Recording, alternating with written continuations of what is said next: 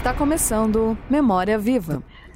Olá, seja bem-vindo, seja bem-vinda. Nós estamos começando agora mais uma edição do programa Memória Viva, aquele que conta a história das pessoas que fazem da Uninter uma gigante da educação brasileira. Aqui na Rádio Uninter, a rádio que toca o conhecimento. Hoje eu estou recebendo a Talita Cabral. A gente vai conhecer um pouquinho da história dela, mas só para vocês saberem, né? Ela é professora e ela é coordenadora dos cursos de pós-graduação na área de serviço social aqui da Uninter. Antes de tudo, Talita, muito obrigada por ter aceito o nosso convite para falar um pouquinho aqui da sua história para a gente hoje. Imagina, eu que agradeço, Bárbara. É sempre um prazer participar aqui com vocês. Ah, muito obrigada. Então vamos lá, vamos começar aqui para você contar um pouquinho da sua trajetória para gente. Queria que você falasse um pouco, relatasse, né? Até pelas, uh, pelo que eu estava pesquisando aqui. É, eu até vou perguntar uma coisa: você conhece a Rede lá de Londrina? Porque eu vi que você estudou em Londrina também. É, conta não, pra gente não. como que você chegou nisso, como que você chegou na área de serviço social. Fala um pouquinho dessa parte pra gente. Então, eu acabei parando no serviço social meio que por acaso, assim. É, uhum. Quando eu fiz o uhum. cursinho, a intenção era fazer o vestibular para administração de empresas, né? E uma semana antes da inscrição finalizar, eu conheci uma assistente social num projeto que eu participava de sopão é, solidário. E eu me apaixonei, uhum. assim, eu fiquei uma tarde inteira conversando com ela. Eu falei, nossa, é isso que eu quero pra minha vida. E daí eu mudei a minha inscrição sem falar para ninguém da minha família. Foi bem engraçado, porque é, eles foram bem contra no, no, início. Perguntaram se eu gostava muito de pobre para pensar em fazer esse curso. É, foi, foi bem complicadinho, assim, no começo, né? E aí ainda mais que quando entrei na faculdade, meu primeiro estágio já foi numa casa para mulheres ameaçadas de morte, né? Então, é, eu chegava várias vezes chorando em casa, desesperada, porque, ai meu Deus, aquelas crianças e as mulheres. Então, todo, era um, foi um choque de realidade muito grande quando eu iniciei a faculdade. Mas depois eles acabaram acostumando e hoje eles entendem que é o que eu amo fazer, então hoje a aceitação é um pouco melhor. e agora também na, na, área acadêmica, né? É um trabalho Sim. bem diferenciado, então é, a minha mãe fica mais tranquila. Muito no início bem. da carreira, eu trabalhei é, muito atendendo favela, né? Uhum. Então, é, como era um, um, serviço mais arriscado, eles ficavam bem preocupados, né? Então agora eles vendo trabalhando é, ou de casa ou da, da, da, própria universidade, com atendimento aos professores, aos alunos todo, para eles é mais tranquilo, vamos dizer assim, né? Menos risco. Mas é, apesar de eu também ter estudado na UEL, né? Também ter, eu fiz a minha graduação e a minha pós-graduação lá na UEL. É, eu não conhecia a Rili lá, eu conheci ela quando eu fui contratada pela Uninter. Foi uma coincidência Nossa. mesmo. Pois é, menino, falar para você que quando vocês falam assim que estudaram lá em Londrina, eu pensava, nossa, elas se conhecem lá de Londrina, né? Daí, de uma, uma certa forma, vieram juntas para cá, daí já Não, e o mais engraçado é que, além da gente ter estudado na mesma faculdade, é, a gente trabalhou nos mesmos lugares. E praticamente no mesmo período, e a gente não os conhecia. A gente trabalhou uhum. numa outra universidade como tutoras, nós trabalhamos na, é, numa empresa de telefonia como call center, e sempre nos mesmos lugares e praticamente nos mesmos períodos, mas só viemos nos conhecer depois que eu comecei a trabalhar na Uninter. Maravilhoso, que coincidência maravilhosa. Então era para ser, era para em algum momento da vida vocês duas se encontrarem, né? Não tinha como. Sim. Você é de Londrina uhum. mesmo? Conta pra gente como que aconteceu isso, como que você veio chegar aqui em Curitiba, o que, que aconteceu? Então, eu nasci em Manaus, mas eu Manaus? Em Manaus. mas a maior parte da minha vida eu morei em Londrina.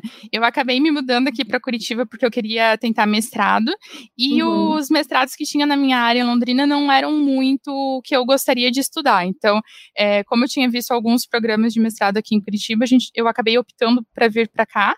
E de início eu não entrei no mestrado, não fui atrás porque eu ainda não tinha o inglês, né? E eu achava que no, no início tinha que ter o inglês fluente para poder prestar. Uh, tentar o mestrado, e daí eu comecei trabalhando na região metropolitana como assistente social de um CREAS. E daí, depois de um ano, mais ou menos um ano e meio, eu, eu fiz a prova para o mestrado e fiz daí o mestrado aqui na Universidade Tecnológica do Paraná. Muito bem, eu estava vendo, né, Thalita, esse mestrado você fez em tecnologia, né? Se a gente for pensar, dá a impressão que ele sai um pouco dessa área, né, do serviço social. Porque que, como que você chegou daí para fazer isso em tecnologia? Você vê, você consegue agregar daí isso no, é, nessa área do, da assistência social hoje? É, essa pergunta do mestrado é exatamente a mesma pergunta que me fazem quando vem a minha especialização, que eu me especializei em saúde mental, né? É, realmente, quando você fala assim do tema amplo, parece que não tem nada a ver, né? Que não tem ligação um assunto com o outro. Mas, por exemplo, na saúde mental, a nossa turma tinha 20 alunos, se eu não me engano, só tinha eu e mais uma assistente social. O resto eram uhum. psicólogos, psiquiatras, enfermeiros e tudo mais. Só que no serviço social a gente acaba atendendo muita demanda da, da saúde mental. Então acabou que coincidiu bastante, foi, foi bem interessante. E já no mestrado, apesar dele ter esse nome de tecnologia e sociedade, ele trabalha, é, eu fiz com ênfase na pesquisa de gênero. Então, a gente trabalha a tecnologia como, é, não como um artefato, né, e sim como uma, uma transformação da realidade, e daí acabou uhum. que casou bastante, assim, a gente, hoje, é, principalmente agora que eu trabalho com ciência e tecnologia, né, que a gente trabalha no, no meio acadêmico, ele agrega bastante, mas o, o foco da minha pesquisa desde o início foi as relações de gênero. Perfeito. E isso de trabalhar na educação, é, olha, fiquei agarrei na cabeça. é, como você sempre teve essa vontade, é até interessante, porque você comentou que lá no início você pretendia fazer é, administração, né? Faculdade. É, você queria, você não tinha intenção de trabalhar com educação, a área acadêmica você nem pensava, ou foi premeditado assim? Você seguiu os caminhos para trabalhar na educação? Não, não foi premeditado. Foi quase que um acaso. Eu sempre fui muito apaixonada por pesquisa. A, área de pesquisa sempre me brilhou os olhos. Tanto que eu, uhum. no, no, uhum. primeiro ano da faculdade, eu já tinha concluído todas as horas acadêmicas, porque no primeiro bimestre eu já estava em pesquisa de iniciação científica, já estava no, no, centro acadêmico, já estava participando de, de, tudo que envolvia a pesquisa de forma prática, né? Pesquisa de campo, é, pesquisa científica de, de forma geral. E quando eu concluí o mestrado, eu fiquei, eu, eu tentei ainda trabalhar é, na área da saúde mental, que é uma área que eu também gosto bastante, só que daí surgiu essa oportunidade na Uninter, e foi muito uhum. interessante, porque quando é, surgiu a vaga, eu não sabia que era para coordenação, eu achava que era para professora do presencial, então eu fiz todo o processo seletivo sem saber para que vaga eu estava me candidatando. Mas foi uma grata surpresa, assim, é, é uma parte que apesar de eu não ter trabalhado antes com coordenação, é, quando a gente trabalha com o serviço social de forma geral, você acaba coordenando o serviço, né? A gente uhum. acaba coordenando as políticas públicas que a gente trabalha, é, no CREAS, principalmente, a gente acaba tendo que coordenar toda uma situação, toda uma equipe ali para poder fazer o atendimento à comunidade. Então, a, acaba que, é, gente, apesar de não ter a experiência específica na coordenação, a gente já tem toda uma bagagem, né, que vem trazendo das experiências profissionais anteriores. E também porque uhum. eu não comecei a trabalhar depois de formada, né? Eu, eu comecei a trabalhar com 11 anos de idade, né? Já trabalhei em quase tudo que vocês imaginarem. Já fui feirante, já Nossa. trabalhei cuidando de criança, já trabalhei com maquiagem, fazer maquiagem para desfile. É, já, nossa, já trabalhei com foto, por exemplo. Já trabalhei de garçonete, já trabalhei em várias áreas, né? Então a gente acaba é, trazendo uma bagagem ali que contribui um pouquinho para ali para o cargo de gestão. Exatamente. Faz quanto tempo você está aqui na Uninter? Você está aqui na casa? Na Uninter eu entrei em dezembro de 2018. Vai fazer é, três anos, quase quatro. É, três quase anos, acabou de fazer três. né, muito bem. E como que é para você atuar nessa área, assim, é, dando, na parte da educação, né, dando aula mesmo, né, coordenando isso da área do serviço social aqui? As pessoas, elas chegam com muitas dúvidas, né, acredito eu, é, como que você vê que elas chegam aqui para querer cursar isso de serviço social? E você acha que elas acabam indo para o mercado mesmo depois, trabalhando com isso? Olha, é bem interessante, porque apesar da, da, da minha coordenação ser das pós-graduações da área de serviço social, os uhum. nossos cursos, eles são muito amplos, né? A gente, uh, dos 10 cursos que hoje nós temos ativos, é, apenas dois são específicos para assistente social. Os demais é, é, é, multidisciplinar. Então, a gente tem é, profissionais de várias áreas. A gente tem muitos profissionais da pedagogia, da ciência política, é, da economia, inclusive. Então, assim, quando a pessoa tem algum interesse nessa área das políticas públicas, dos direitos humanos, é, de mediação, de é, trabalho com família, então eles acabam procurando as nossas especializações por conta disso. Na maioria das vezes, o que eu tenho percebido dos alunos é que eles já trabalham na área e não, não se sentem preparados o suficiente para exercer a, a, aquela atividade profissional. Por exemplo, é, tem muitos psicólogos que acabam indo trabalhar nas equipes multiprofissionais dos CREAS, dos CRAS, e eles chegam lá uhum. com vivência apenas de de consultório. E daí, quando eles precisam fazer uma busca ativa, quando eles precisam é, fazer, por exemplo, uma avaliação para entregar para o Ministério Público ou para o Conselho Tutelar, alguma coisa, eles encontram essa dificuldade por não ter essa proximidade ali com as políticas públicas, com as políticas sociais, com os serviços mesmo da assistência social e, de forma geral, com o do contato ali com o serviço social, né? Porque a gente fala que o, que o, trabalho do serviço social ele permeia um pouquinho de cada área, né? A gente trabalha uhum. junto com o advogado, a gente trabalha junto com o psicólogo, junto com o pedagogo, então é, acaba precisando mesmo dessa troca. Então hoje os nossos cursos eles são voltados para isso. A gente a gente busca atender essa demanda que o campo profissional tem levantado para a gente. Maravilhoso. E, Thalita, deixa eu perguntar para você também, né, voltando à questão de que você tinha pensado em fazer faculdade de administração. Você se vê assim? Se imagina como seria se você tivesse ido para essa área mesmo para trabalhar? Nossa, teria sido uma frustração total. Eu falo que eu não nasci para lidar só com equipamentos, assim, só com tecnologia. Meu negócio uhum. tá ali no, no tete a tete, tá atendendo as pessoas, tá conversando. Tanto que hoje, é, no cargo de coordenação, eu fiquei um pouco preocupada no início, que eu falei, nossa, vou trabalhar só com a parte burocrática ali, né, só com a parte de gestão. Mas, graças a Deus, não é só isso. A gente acaba é, lidando muito com pessoas, né, principalmente com professores, porque é, na minha função hoje eu seleciono os professores que vão gravar, que vão escrever as disciplinas para os nossos cursos, faço toda a avaliação desse material que é produzido, a gente também faz toda essa mediação com os alunos quando os alunos precisam fazer uma dispensa de disciplina ou quando precisa de algum algum respaldo institucional ali, né? Quando tem a ver com o conteúdo do, dos cursos. Então, acaba que a gente é, trabalha o tempo todo com pessoas também, né? E, uhum. e, é muito, é muito, é muito gostoso assim hoje ver que a gente que eu posso contribuir para que outra pessoa tenha acesso a uma educação de qualidade, né? Que eu não sei se, se, se você passou por essa fase, mas na minha infância sempre teve muito essa questão de você valorizar muito o professor, de você uhum. é, ver o professor como uma pessoa que te capacita para sua vida profissional e para sua vida como ser humano, né? Então hoje poder estar ali junto com os professores, estar ali é, auxiliando para que pessoas do Brasil inteiro e até de outros países tenham acesso a um ensino de qualidade é muito gratificante. Exatamente. O que eu acho que eu não teria ali na administração. Nada contra o pessoal da administração, né? Até eu tenho uma, uma tia que é formada em administração de empresas, e, e até por conta disso que a gente acabou pensando na, na, possibilidade de fazer administração, mas realmente, assim, eu me encontrei no serviço social, até tentei desistir da profissão um tempo.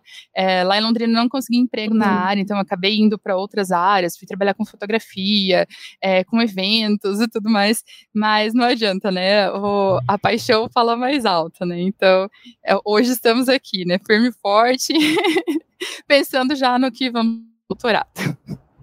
Exatamente. E fora isso da área acadêmica, né, da coordenação, você está atuando, você atua fora com, com o trabalho de serviço social, presta assistência, faz alguma coisa do tipo?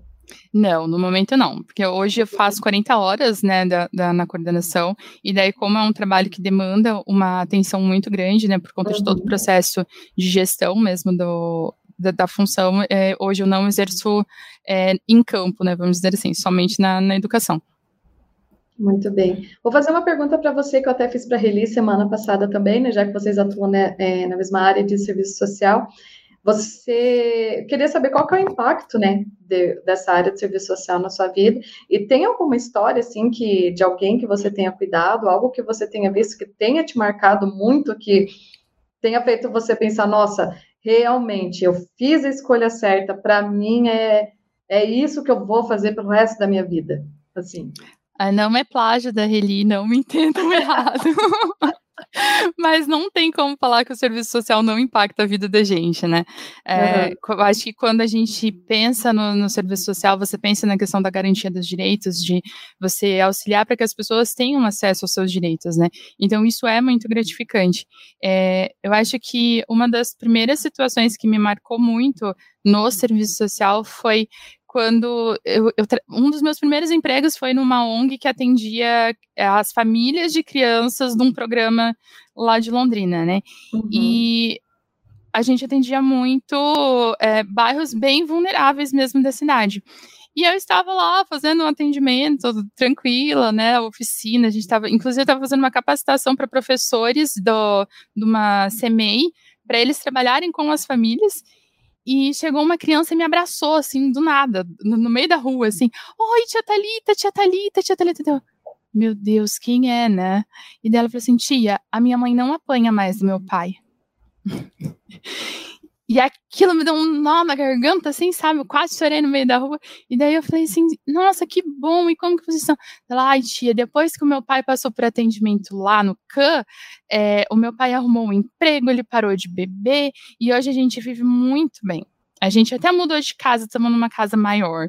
Então, daí ela veio e me contou toda a situação da família, de como tinha mudado a situação deles depois que eles passaram pelo atendimento da Secretaria da Mulher lá em Londrina, que é onde eu fiz meu primeiro estágio, né? Então, não foi nem na minha vida uhum. profissional, foi lá do estágio, uns quatro, uns seis anos depois, a menina me reconheceu no meio da rua. E, e foi uma situação que me chocou muito, porque foi um dos primeiros casos que eu atendi, né? É, a, a mãe tinha sofrido violência doméstica, tinha um, uma medida cautelar, e lá em Londrina foi uma das primeiras cidades a ter a delegacia da mulher, a ter a secretaria da mulher, e lá na época tinha um projeto piloto de atender também o agressor, Uhum. Então, é, esse pai, esse agressor, ele foi encaminhado para o CAN, ele fez todo um acompanhamento com a equipe de lá, como psicóloga, com assistente social e tudo mais. E a, essa mulher ficou acolhida por um tempo junto com os filhos, que não me lembro quantos eram, mas eram vários, acho que uns seis ou sete, se eu não me engano. E, e, depois desse tempo, reencontrar essa menina e ela me contar, e ela queria porque queria que eu fosse na casa dela, para ver a mãe dela. Então, é, foi muito gratificante. E ali eu, eu consegui ver assim, olha, realmente não é todos que a gente consegue auxiliar para que superem uhum. uma situação de violência, para que consigam é, garantir os seus direitos, mas o, o, o, pouco que a gente consegue ali já, já é muito gratificante. E daí, depois disso, a gente começa a repensar muito a vida, né? Tipo, é, graças a Deus, assim, hoje eu sei que eu escolhi a profissão correta. Às vezes é meio sofridinho, né? Porque a gente só trabalha com o problema do outro, né? Só com a questão uhum. social, que não é fácil, apesar do Brasil ser um país é, muito não, não, não, diria liberal, tipo, é um país muito misturado, né? Tem gente de todo canto, tem a suposta ideia de que a gente aceita bem todo mundo, mas é, a gente vê o quanto ainda a, a, a, quanto ainda tem violência dentro dos lares, o quanto ainda tem discriminação, o quanto ainda tem preconceito. Então, é uma profissão que me enche os olhos, assim, é, é você poder auxiliar para que as pessoas consigam sua própria emancipação, né? Realmente é uma profissão linda, né? E a professora Reli, ela está aqui acompanhando a gente, ela fez um comentário que acredito que é quanto à questão do, de quando eu perguntei se você fazia, né, trabalhos fora, né, do, da área da coordenação, ela fala, é muito trabalho, Bárbara, não tem como trabalhar com outra E ela comenta aqui também, é gratificante demais ver o fruto do nosso trabalho na vida das famílias, das crianças, é bom demais, né? Ah, eu imagino mesmo, semana passada ela comentou histórias aqui também que era de, de encher os olhos d'água, né? Não, não tinha como não ficar emocionado, né? E Thalita, você fora dessa área do trabalho, conta um pouquinho pra gente como é que é. A gente sabe que você é casada, né? Você tem um filhinho também. Conta como é que é, o que, que você costuma fazer? A gente até antes de começar o programa estava conversando aqui um pouquinho sobre o carnaval, né? O que, que ia fazer, se ia conseguir fazer alguma coisa ou não, mas fala um pouquinho pra gente seus hobbies, a sua vida fora dessa área do trabalho.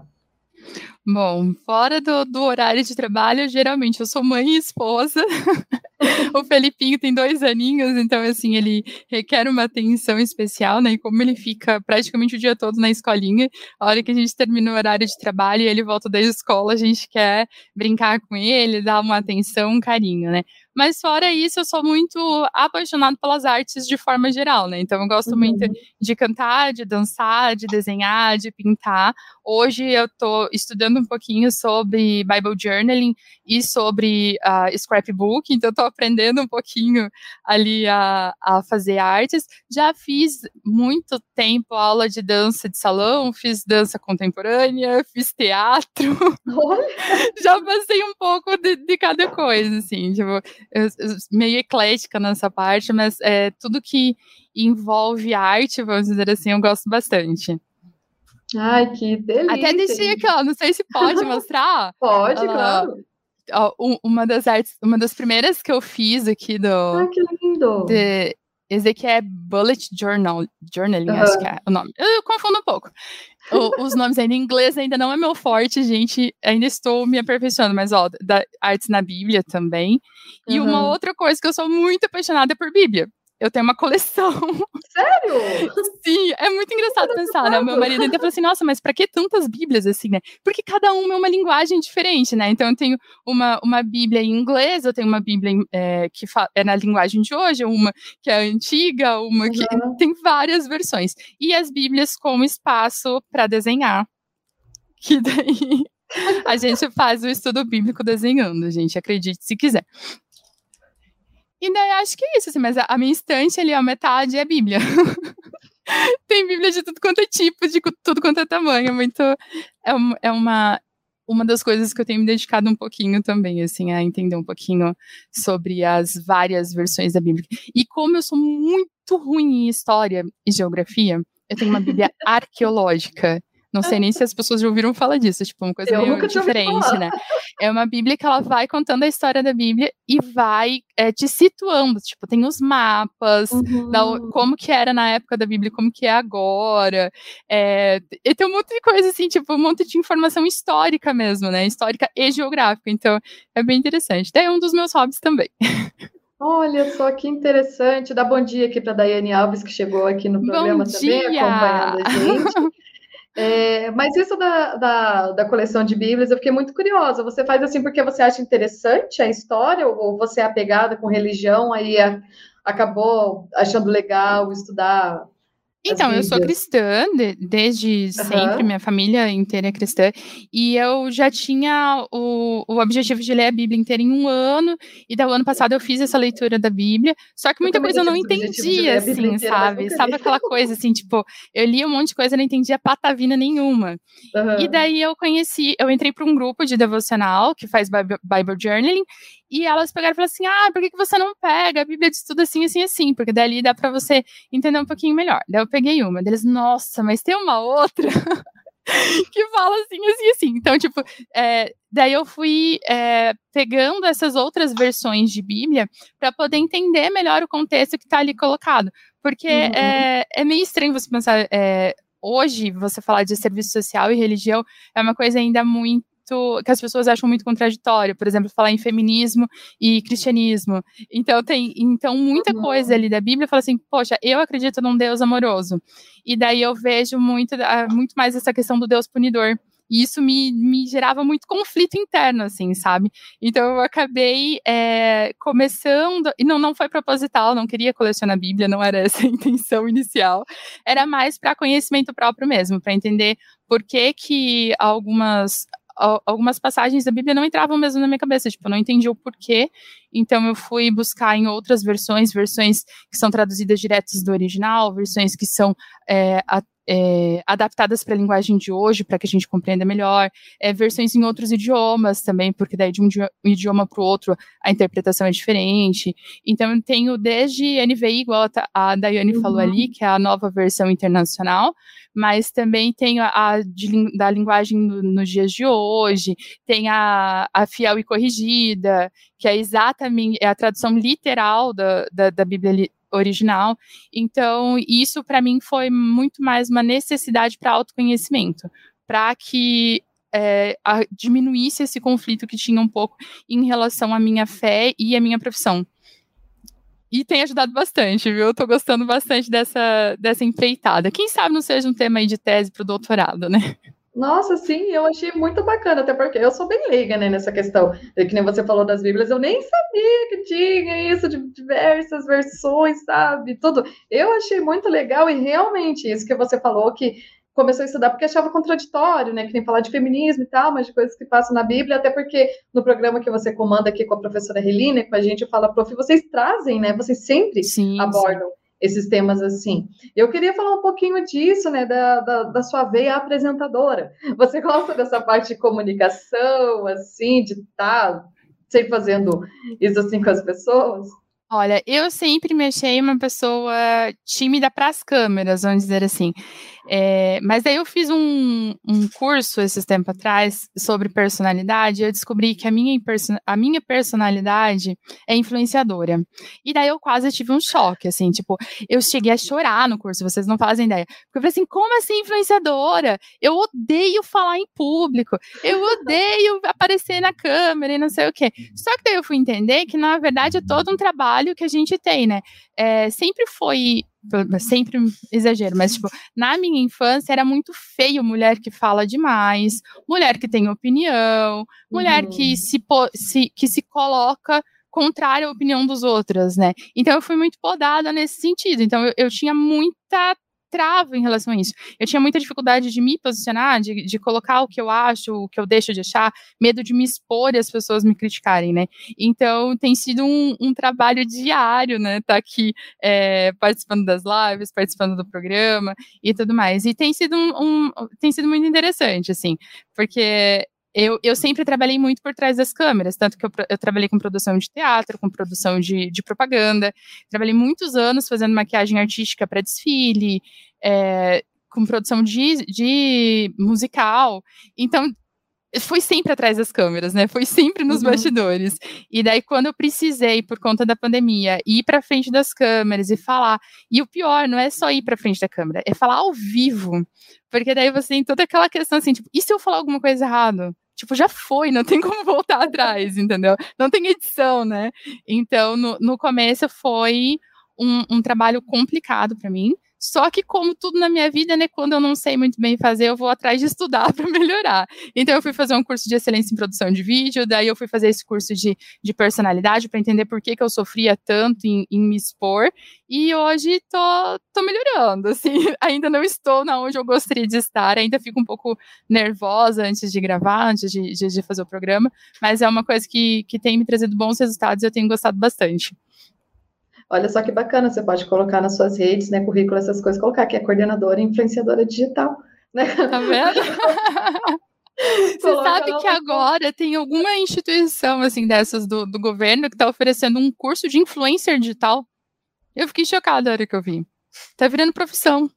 Tá virando profissão, né? Esses, é, esses tempos atrás eu até perguntei para minha sobrinha, né? Ela tem cinco anos e meio, eu perguntei o que ela queria ser. Aí ela, ah, eu quero ser youtuber. Aí, tipo, do momento eu fiquei, como assim youtuber? Como vai ser youtuber? Mas depois eu pensei, ela cresceu já, né? Ela nasceu nesse Exato. Então, daqui para frente vai ser diz para mais, né? E é muito engraçado, porque, por exemplo, tem uma, uma colega minha que hoje eu chamo ela de colega, né? Mas eu vi ela nascer e um dia eu lembro exatamente assim, da situação do, do pai dela me contando que ela pedi, ela queria porque queria um celular de presente de aniversário e ela tinha acho que uns oito ou nove anos na época. Hoje tá com 21, gente, tô ficando velha. É, e, a, e o pai dela falou assim: você tá louca? Olha a sua idade, pra que, que você quer um celular? Na minha época não tinha nem internet, não tinha nem telefone. Daí ela falou assim: pai, mas como que você usava a internet? tipo, para eles já tá tão intrínseco essa questão da tecnologia, né, do acesso rápido, uhum. da, da, transmissão ao vivo ali, que eles não conseguem imaginar como que era a nossa vida antes da internet, né? Eles, eu acho que alguns adolescentes assim mais novinhos ali não devem nem saber o que é ir na biblioteca pública para fazer uma pesquisa, cara, igual a gente fazia quando era criança, né? De ter que pegar ônibus e ir até o centro da cidade para ir na biblioteca pública e ficar procurando livro nas prateleiras. Exatamente. Então, é, é, é, tem mudado muito isso, né? Para a gente ainda é meio chocante pensar neles falarem em ser youtubers, né? Mas é, é, o que aconteceu com a gente, né? A gente, uhum. como diz a professora Thaís, que grava muitas disciplinas pra gente, lives também, é, nós dormimos professores e acordamos youtubers. A, a gente amanhece, a gente estava ali na nossa salinha fechadinho produzindo conteúdo e agora a gente está aí aberto ao mundo, né? Produzindo conteúdo ao vivo e a cores e a todo momento. Ah, o que é muito bom, né? É muito, é muito legal a gente ver vocês assim, né? A, Thalita, a Dayana ela fala que sim, Thalita me influencia e amo porque ela me mostra que posso ser capaz e não desistir. Ai, olha só. Ai, que, que linda! Obrigada. A gente tenta cada dia melhorar um pouquinho, né, na, na, nessa questão. A gente sabe da responsabilidade que a gente tem de estar tá ali se expondo, de estar tá, é, dando a cara ali mesmo, né? Até uma situação muito interessante que eu passei, eu cantava no, no Ministério Infantil da igreja, a gente tinha um espetáculo todos os Daqui domingos. Daqui a pouco dar uma palhinha aqui cantando. Não, misericórdia, não. não. Canto só de brincadeira, não sei cantar, não. E, e eu tava um dia, assim, passeando no shopping, bem tranquila, de boa. E daí veio uma menininha do outro lado do shopping, assim, rindo e dando tchau pra mim, assim, né? Rindo e dando tchau pra mim. Então eu falei, meu Deus, a menina acho que me conhece, né? Tipo, e eu nem, né? E eu lá, bem tranquilona. De repente ela falou assim: Olha, mãe, é a moça do Que Demais! que era o nome do nosso espetáculo, né? Nossa, uhum. mãe, ela canta na igreja, ela canta na igreja, não sei o quê. Eu falei, nossa, imagina se você tá fazendo alguma coisa de errado. E não eu falei, hoje você tem que tomar cuidado com tudo que você fala, com tudo que você faz. Porque o tempo inteiro tem pessoas te olhando.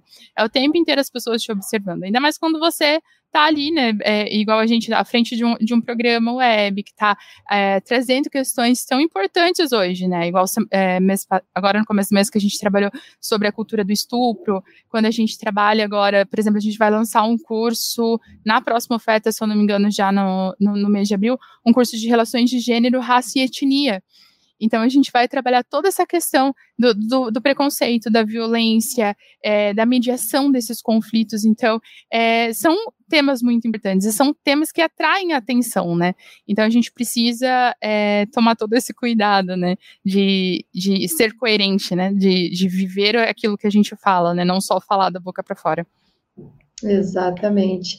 Talita, eu perguntei para você anteriormente é, se tinha algum momento assim marcante, né, que te lem é, que tivesse, né, te deixado bem marcado assim na área do trabalho. Eu queria saber na área pessoal, tem alguma coisa assim também que você considera que, que te marcou muito assim também, fora da área profissional, da sua vida particular, que você possa contar pra gente? Lá vou eu plagiar, plagiar ele novamente, né?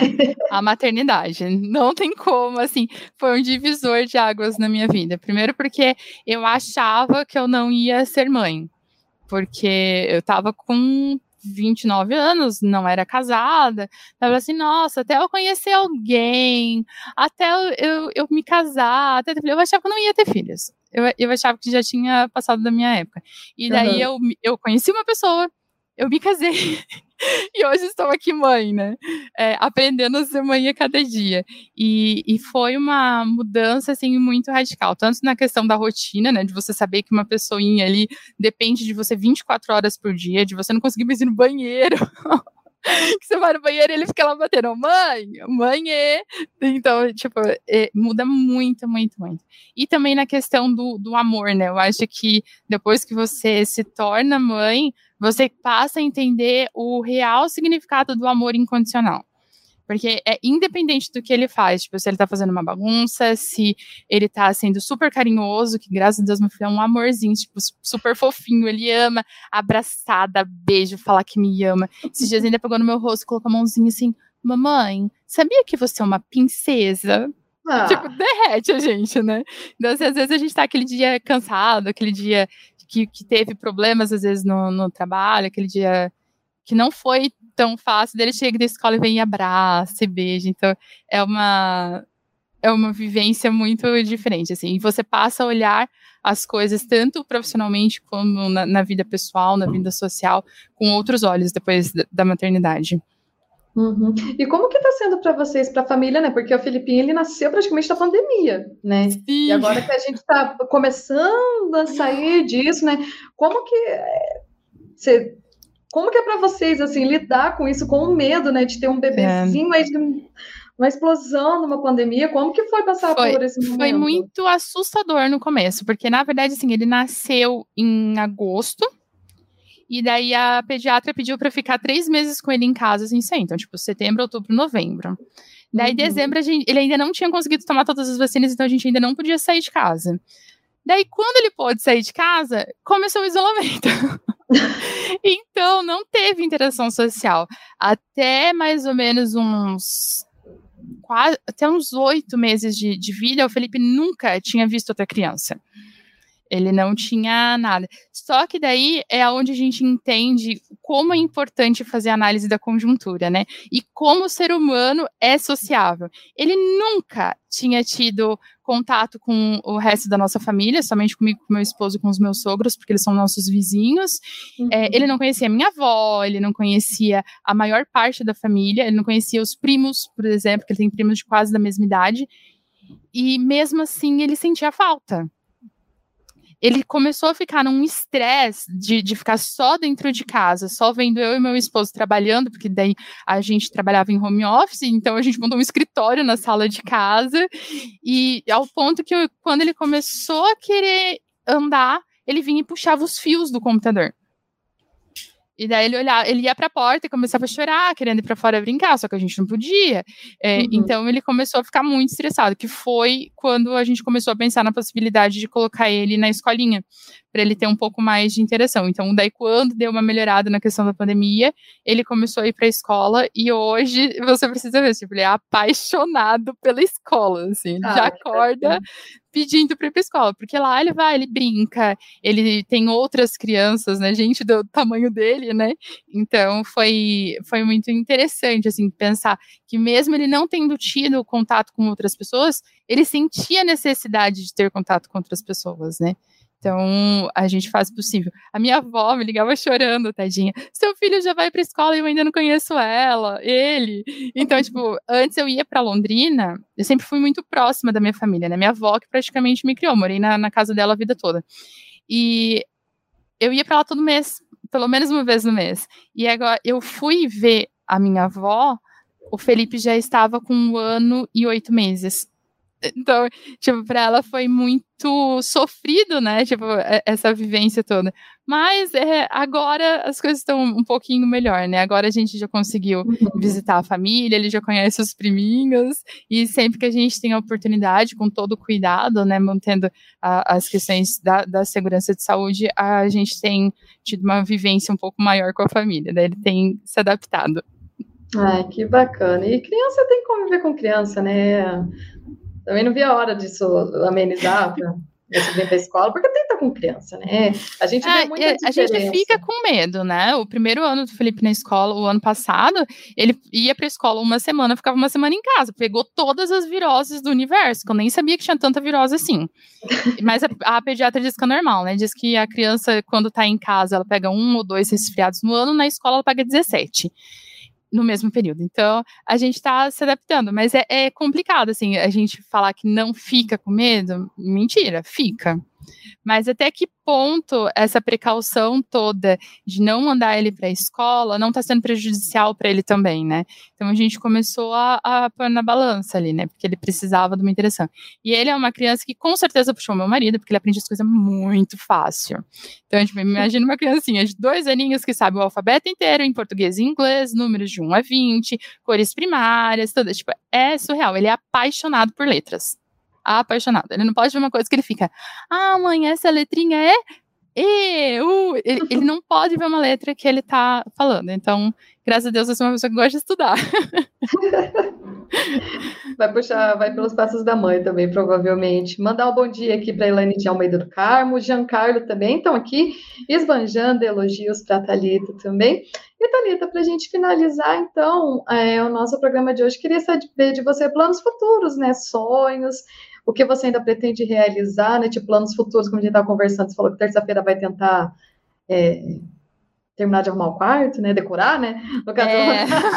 tá fazendo, mas fora isso, assim, que é, mais? Aqui em casa a gente tem uma eterna reforma, né? A gente começa parece que não acaba nunca, né? Estamos ainda no, nos projetos ali de, de decorar o, o, quarto, porque a reforma da casa foi tudo muito às pressas quando, o, quando eu engravidei, então até hoje a gente ainda tá tentando colocar as coisas no lugar. Mas de, de forma geral, acho que os meus próximos passos serão assim: é, comecei a pesquisar programas de doutorado, né? Para uhum. no final do ano é, tentar entrar em algum programa de doutorado. É, pretendo continuar na, na, área da pesquisa, né? Agora a gente está é, iniciando um grupo de pesquisa específico do Serviço Social na pós-graduação, né? Nós vamos fazer uma pesquisa, é, vamos montar um observatório de políticas públicas no Brasil. E acho que é, é essa questão da produção mesmo, acadêmica, que por conta da, da maternidade tinha dado uma pausinha ali, estava um pouco uhum. complicado ainda de conciliar fora do horário de trabalho ainda mais produção acadêmica, mas agora estamos aí retomando tanto com o projeto de pesquisa, com o pensamento no, no doutorado, é, futuramente publicação de livros, se tudo correr bem, mas ah, por enquanto os objetivos ainda são acadêmicos, né? Dentro uhum. do, do, do que dá a nível pessoal é continuar aí aprendendo muito, né? Aprendendo um pouquinho cada dia a ser uma mãe mais coerente, né? Ser uma mãe que educa o filho para o mundo, né? Como diz o outro, né? Para saber lidar com, com essas situações e enfrentar as dificuldades. E acho que é isso. Continuar nesse nesse rumo que agora está entrando no rumo, assim, né? Agora, agora já, uhum. já realizei o sonho de ser mãe. agora já, já trabalho numa coisa que eu amo, então agora é continuar se aperfeiçoando. Muito bem. A Daiane, ela fala que não vai cantar? Não vai cantar não, mesmo? Não, é sério, eu fazia backing vocal e era só de brincadeira, tipo, não era nada profissional, não. É, não, não dá. Imagina, imagina se a Kellen tá me assistindo. Jesus amado, eu morro de, de vergonha se eu cantar em público. Não, não. Então tá bom, tá, a gente vai deixar passar por essa vez então. Mas olha, numa próxima, não vamos deixar passar. Você vai ter que cantar. Mandar um beijo aqui pra querida Consuelo Turim também. Falar aqui que doce de pessoa é a Thalita e é verdade. né? Ah, obrigada. Talita, querida, é isso. Vamos encerrando aqui a edição de hoje. Mais uma vez, queria agradecer. Eu vou deixar aqui aberto para você também, se você quiser falar mais alguma coisinha aqui, fazer seus agradecimentos, pode ficar à vontade. Olha, eu queria agradecer vocês aqui da rádio, que estão sempre apoiando a gente. Assim, a gente fala, Bárbara, podemos mudar o horário do, do programa? Elas estão sempre ali, tipo, sempre dando uma força. Olha, se mesmo vamos conseguir fazer na primeira segunda, pode ser na, na, terça, na segunda terça. Então, assim, vocês estão sempre dando todo esse suporte que a gente precisa. Sem contar que vocês também são uma simpatia, né? Você, o Arthur, gente, são, nós somos muito gratos por ter uma equipe tão maravilhosa como vocês nos apoiando, né? E queria dizer também para todos que estão nos assistindo que se gostam da, da temática do serviço social, se tem, é, se despertou algum interessezinho ali, é, nós temos cursos na área de direitos humanos, de fortalecimento dos vínculos familiares, de mediação de conflitos, vamos lançar agora dentro de, de alguns meses, é, o de relações de gênero, raça e etnia, que está um curso maravilhoso. Até, Bárbara, depois eu vou te passar o contato de um professor muito top, que eu quero que você entreviste ele, porque vai ser maravilhoso. Ele é um professor que está gravando a, a disciplina de representatividade LGBT e mais para gente. Então, assim, é, agora, assim, quem tem interesse, conheça, dê uma pesquisadinha ali no site da Uninter, nós temos cursos maravilhosos e qualquer dúvida, qualquer sugestão até para os nossos programas, né, Bárbara? O Fala Prof é muito uhum. voltado para isso, de atender a demanda que os nossos alunos, que os nossos ouvintes trazem. Então, se vocês gostariam de ouvir algum profissional falando de um tema específico, passa para a gente a sua ideia, que daí, quem sabe, a gente consegue trazer alguém para a gente aprofundar um pouquinho mais a discussão. No mais, gente, muito obrigada a todos, obrigada ao pessoal da rádio, Bárbara, todos vocês são maravilhosos. Eu que agradeço a parceria aí, de já vamos há vários meses, há várias edições para o Fala Prof. Eu adoro, agora eu não estou muito mais no comando técnico, mas eu sempre acompanho também. E Thalita, mais uma vez, muito obrigada. As portas aqui da CNU estão tá abertas para você, para a Reli, para todo mundo aqui da área de serviço social que precisar de alguma coisa, podem contar com a gente também, viu? Um beijo também para todo mundo que acompanhou a edição de hoje, lembrando, né, que o programa, que todas as edições elas ficam, né, gravadas no nosso canal do YouTube, no Spotify também, para quem gosta, né, de acompanhar só por áudio aí, no, na hora que está no ônibus indo para o trabalho, qualquer coisa. Os nossos programas também estão lá. E na próxima quinta-feira a gente volta com mais uma edição do Memória Viva, para você conhecer mais uma história de alguém que faz da Uninter uma gigante da educação brasileira. Aqui na Rádio Uninter, a rádio que toca conhecimento. Até lá, gente. Beijo, tchau, tchau. tchau.